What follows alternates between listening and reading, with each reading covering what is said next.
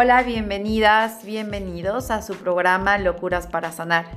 Y en esta ocasión vamos a hablar de un tema que está relacionado con las fechas que, en las que nos encontramos. Para algunos países, eh, Halloween, para otros países, el Día de Muertos. Pero yo en específico quiero recalcar la importancia de mm, la reflexión con respecto a la muerte y la importancia de volver a retomar nuestras tradiciones, los países que tenemos estas bellas tradiciones, entendiendo que va más allá de un acto de diversión que pudiera llegar a, tener como ciertas em, como comportamientos de la sociedad actual que están de moda y que es divertido, sino que estas tradiciones van directamente al inconsciente ese inconsciente colectivo que todos los seres humanos compartimos y que nos permite de alguna u otra forma elaborar, elaborar procesos que como eh, al humano le cuesta bastante trabajo, en especial el tema de la muerte.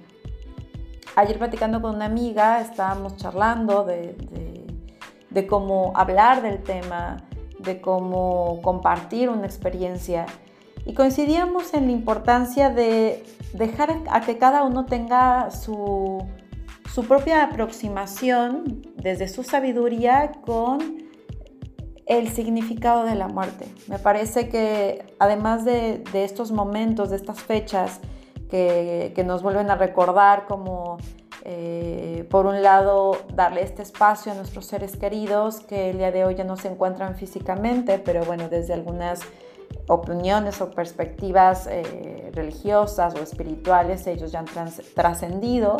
Desde las tradiciones, en específico la tradición mexicana, que la que yo conozco, pues en este día, en estas épocas, es cuando ellos vienen, tienen la oportunidad de regresar eh, a recordar que en este plano hay familia, hay gente que está conectada con ellas desde el amor y que les comparte esta experiencia de de sus alimentos favoritos, de los colores, del camino del cempasúchil que, que, los vuelve, que les, muestra de nuevo el camino para que puedan eh, trascender.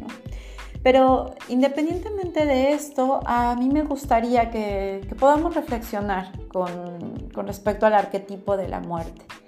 Seguramente en este podcast no va a dar lo suficiente como para que pueda em, externar toda la reflexión con respecto a este tema, porque es un tema, es un tema complicado, es un tema complejo, que a los seres humanos nos cuesta mucho, sobre todo me refiero a, la sociedad actual, nos cuesta mucho trabajo integrarlo, nos cuesta mucho trabajo entender que es algo que se vive de segundo a segundo es algo que buscamos huir, es algo que buscamos negar, por eso es que pues ahora está tan de moda que no puedes aceptar o asimilar em, que te empiecen a salir arrugas, ¿no? Vemos a estos actores, actrices famosos que pareciera que nunca envejecen, como si el tiempo nunca pasara por ellos, cuando en realidad es un proceso natural porque en la vida se presenta todo el tiempo la vida y la muerte. Y nuestras antiguas civilizaciones, en específico en México, em, pero también hay muchas, tanto en Latinoamérica como en Europa, también en todas las tradiciones antiguas, le daban un lugar no con una connotación negativa, con una connotación de mal a la muerte, sino podían integrarlo, podían, podían mirar esa unidad que existe entre la vida y la muerte. Y esto lo podían lograr porque precisamente en cada día, en cada segundo, en cada tradición, podían mirarla, podían reconocerla, podían amigarse con ella y darle espacios. Por eso es que dejar estas tradiciones de lado, como el colocar el altar de muertos en nuestras casas, el ir a visitarlos tal vez a, algunos cementerios en los países que esté permitido o demás. Eh, es, un, es un momento en que nuestra psique le da ese espacio a la muerte, le da ese reconocimiento en la vida. Y si negamos de nuevo esa posibilidad, entonces no estamos mirando la lección que, pudiera llegar a, traernos, esa sabiduría que nos, que nos presentan todos los procesos de muerte. Porque yo quiero preguntarles, la mayoría de ustedes, ¿qué es lo que asocia con la muerte? Yo he escuchado mm, a varias personas que cuando se habla el tema de la muerte, inmediatamente lo relacionan con la muerte de alguien, un ser querido. O sea, que el cuerpo físico que vemos ya no esté más y ya no lo veamos más. Sin embargo, la muerte está todos los días con nosotros. Cuando nos dormimos, se nos cae cabello, se nos caen células y esas células mueren para que puedan volver a surgir nuevas células, para que pueda surgir nuevo cabello. Y es el mismo el mismo tema de cuando dormimos, ¿no? Muchas veces el, miedo a morir se va asociando a insomnio, por eso muchas personas sufren de insomnio porque tienen este miedo a la muerte que en realidad está intrínsecamente relacionado con el, miedo a vivir. Entonces, es, es muy importante que en el día a día, no solamente en este momento, sino que en el día a día vayamos integrándola, vayamos viendo qué es lo que nos quiere hablar, qué es lo que nos quiere decir.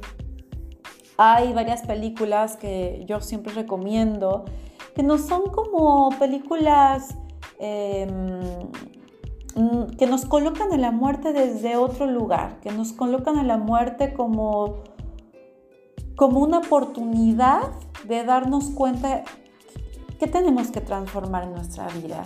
Si realmente estamos haciendo que valga esta, esta experiencia de la vida.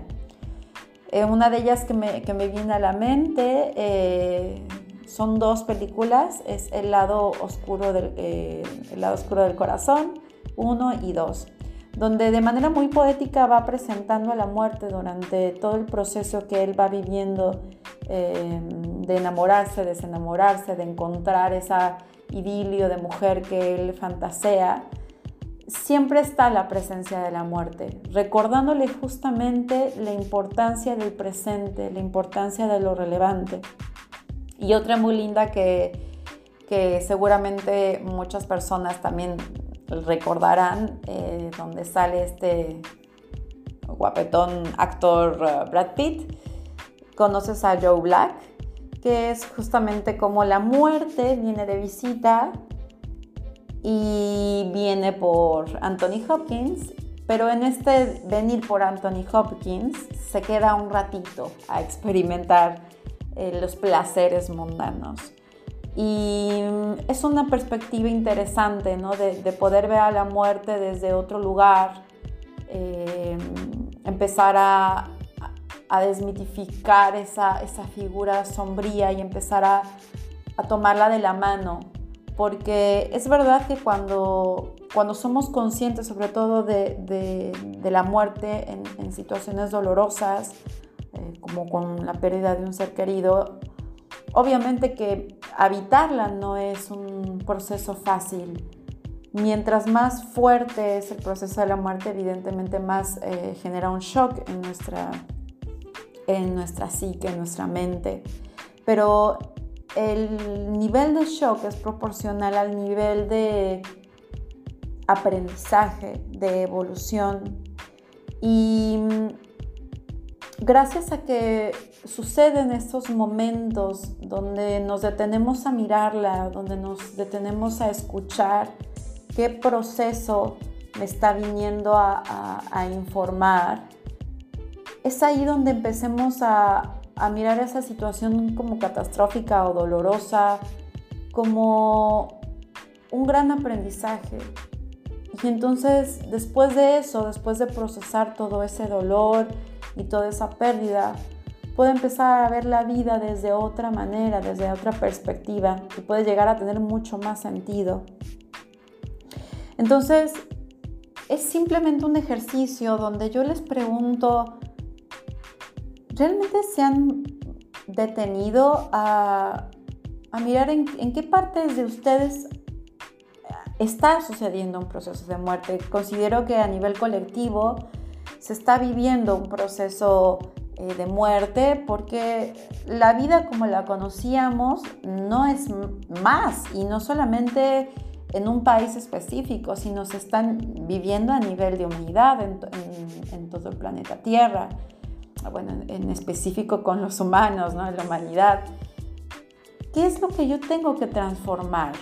¿Qué es lo que la muerte de la vida que yo conocía hoy me está enseñando? ¿Qué, hay que mirar? ¿Qué, ¿Qué, es lo que yo tengo que escuchar? Porque, porque si yo no me permito mirar esta realidad de que la muerte es algo que me acompaña, es algo que siempre está a mi lado, es que yo no estoy asegurada o asegurado de que voy a vivir mucho tiempo porque tengo 15 años. O sea, eso no lo sabemos. Y el poder ser conscientes de su presencia constante es lo que le da más sentido a mi vida. Es lo que le da mucha más fuerza y motivación a esta experiencia que estoy habitando. Entonces es súper importante que en especial en estos momentos que hemos charlado, hemos platicado, como de de cuestionarnos la coherencia, el sentido de vida y demás cosas, que nos preguntemos realmente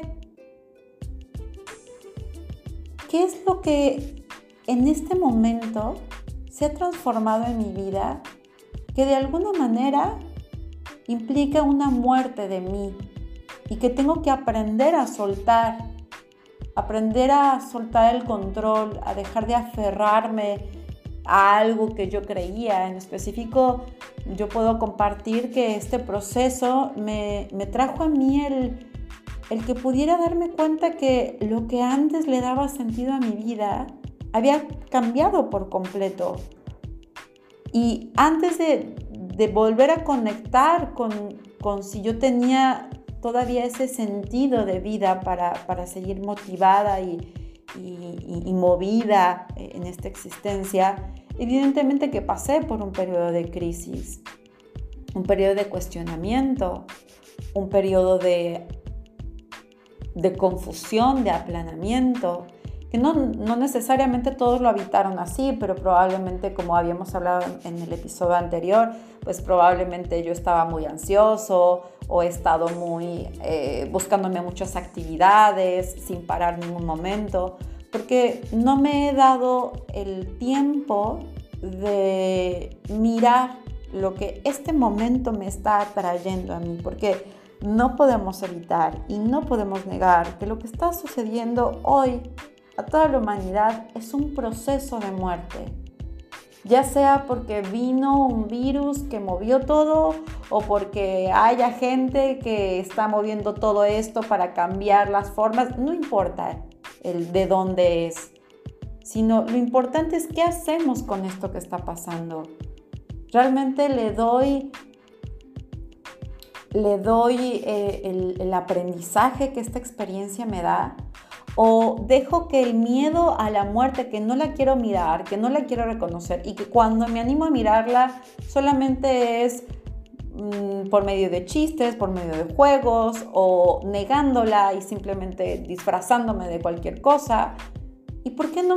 Por qué no yo no digo que no nos animemos también a explorar el tema de la muerte desde, desde lo artístico, porque eso desde el símbolo, desde lo abstracto, yo, yo permito que todo ese material que se mueve en torno a ella se manifieste, no sé, desde la pintura, desde la creación de su altar, desde eh, la creación de una escultura con la representación de, de lo que ha, ha, representado para mí la muerte, desde una calaverita, la creación de una calaverita escrita, desde la presentación de una obra teatral, ¿no?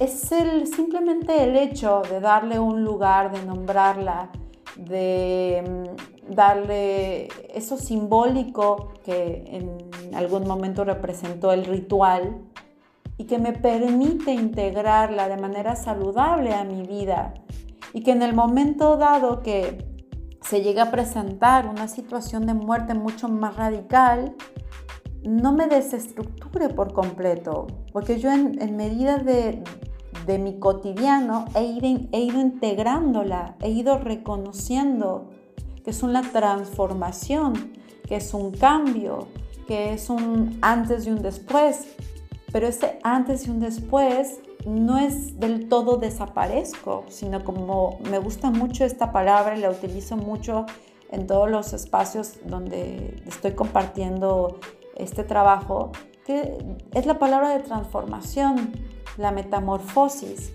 porque no es que la mariposa, el gusano muere para ser mariposa, simplemente transforma ese estado. Y cuando la mariposa deja de existir, también se transforma. Entonces es el, poder mirar como todos estos procesos y, me viene ahorita a la mente mucho este, em, si alguna vez han visto a estas iguanitas o cualquier reptil, donde llega un momento donde pierden la cola y solamente ellas están tan acostumbradas a este proceso que la cola poco a poco vuelve a crecer, que es como el, proceso que les decía del cabello, ¿no? Entonces, si podemos detenernos en conciencia y mirar cómo cada día una parte de nosotros muere, otra parte de nosotros nace, y este proceso está ahí constante y presente. Entonces la vida va a empezar a tener otro sentido. Vamos a, permitir que todo este proceso lejos de que sea algo que me aterra, que me dé miedo, que me controla y que no puedo seguir mi vida. Por el contrario, puedo entender que está la posibilidad. Siempre hay un 50-50, vivir o morir. Pero precisamente porque valoro la vida es que decido vivirla. Y vivirla representa tener todas las experiencias, moverse hacia eso que hacia eso que mi ser ama, hacia eso que mi ser desea o a explorar qué es lo que mi ser realmente le llena de, satisfacción y, felicidad. Pero para que pueda llegar todo esto nuevo en mí, como este ser más verdadero, hay algo que tiene que morir. Y entonces, probablemente a muchas personas en estos momentos les tocó dejar partir a seres queridos. A algunas personas les tocó dejar morir a proyectos personales. Algunas personas nos tocó que una parte de nosotros muriera. Todos hemos vivido de alguna u otra forma algún duelo. Y entonces mirar, mirar después de esto, ¿qué siento? ¿Qué me trae esto? ¿Qué me, ¿Con qué me quedo después de esto? ¿Qué es lo que la persona, eh, la mascota, proyecto me dejó de aprendizaje y que ya está en mí? Y que probablemente nada más me vino a acompañar durante un proceso de mi vida en lo que yo después vuelvo a hacer ese viaje de la transformación, vuelvo a abrir esa puerta hacia, otro, hacia otra experiencia. Entonces, bueno, pues los dejo con esta reflexión, entendiendo que siempre hay un para qué y que cuando nos detenemos a mirar eh, la linda lección, el lindo regalo que la muerte puede traer, entonces honramos a nuestros seres queridos que ya partieron y honramos a todo eso que no fue y que probablemente nos dé ahora más sentido esta nueva posibilidad que la vida nos está presentando. Pues bueno, sin más, volverles a recordar que me sigan. En Instagram, ando subiendo muchos consejos, tips, eh, algunos videitos que les podrán ser de ayuda, estar pendientes que vamos a estar entrevistando tanto aquí en el podcast como en el Instagram a personas bastante interesantes que nos van a compartir desde sus aproximaciones terapéuticas o sus, sus testimonios de vida todo con el, en el, el, enfoque de que cada uno de ustedes puedan empezar a conectar con este con esta transformación que los lleve a esa plenitud existencial. Les recuerdo fersantin.terapia integrativa, mi Facebook, repito, fersantin.terapia integrativa. En, eh, perdón, eso es en, Instagram y en Facebook. Eh, en Facebook me pueden encontrar como fe, arroba fersantin terapia integrativa. Es lo mismo, nada más que cambian ahí, se alternan. Entonces repito, para Facebook, arroba fersantin terapia integrativa, Instagram fer.fersantin.terapia integrativa. En mi página web, fernandasantin.com y bueno, Cualquier duda, ahí estaré muy atenta. Les pido también que se den un chancecito de mirar la página web de todos los servicios que ando ofreciendo, ofertando. Y si alguno de ustedes está interesado en hacer este, este camino hacia una búsqueda más profunda de sí mismos, pues no olviden en, contactarme. Eh, también les dejo mi correo electrónico eh, fersantin.terapiaintegrativa.gmail.com Repito, fersantin.terapiaintegrativa.gmail.com entonces, bueno, pues ahí estamos en contacto. También si tienen alguna sugerencia, algún comentario también de todos esos, de alguno de los temas que hemos charlado o alguna inquietud o algún tema que les gustaría que, se pusiera aquí eh, en este podcast, pues muy atenta. Que tengan un excelente día y estamos escuchándonos.